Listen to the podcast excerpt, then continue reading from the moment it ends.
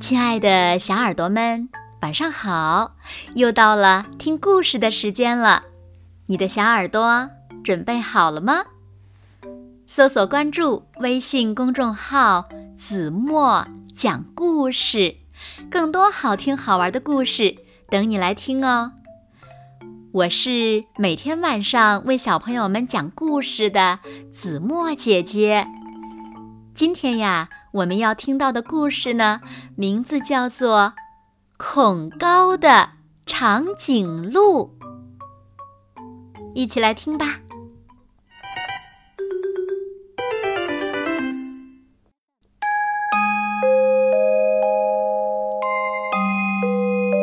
小长颈鹿艾米十分怕高，所以呢，它从来都是垂着脖子。低着头，艾米，你这样下去可不行啊！妈妈将树叶摘下，放到地上给艾米吃。唉，你从来都无法自己觅食，也不能发现远处隐藏的危险，你该如何生存下去呢？艾米也尝试过抬起头来，可是每次头刚抬到肩膀那儿，就开始四肢发软，站都站不住了。这一天，艾米正低着头画画，突然听见一阵微弱的哭声。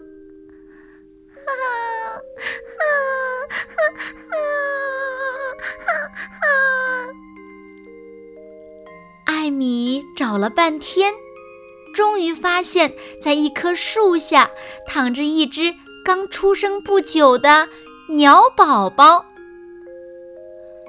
鸟宝宝，你怎么掉地上来了？我想飞，可是失败了。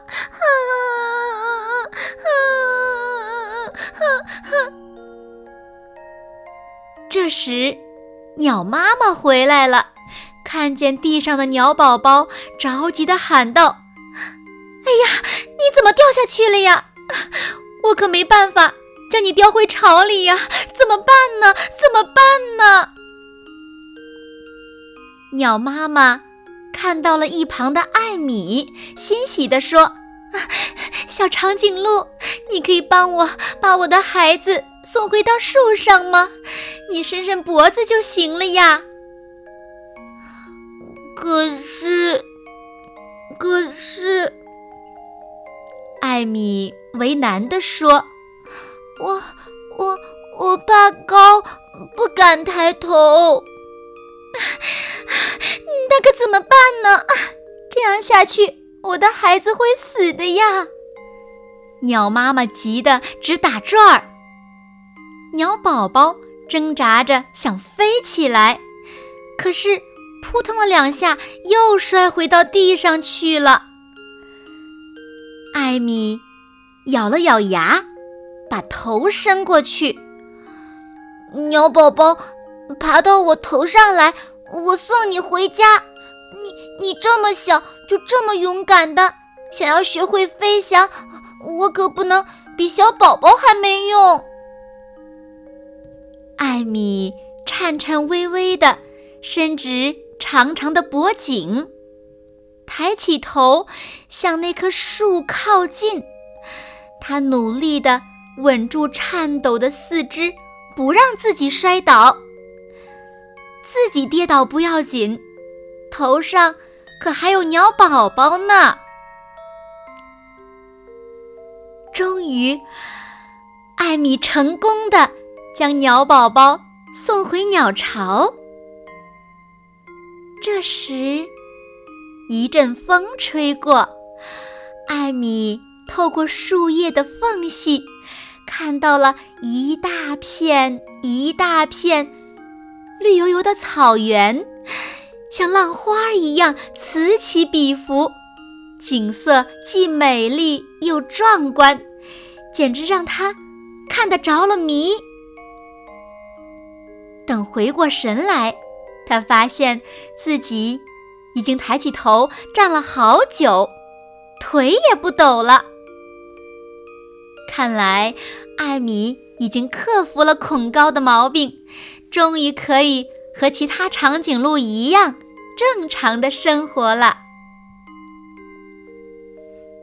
叮咚，科学小常识，小朋友们，你们知道吗？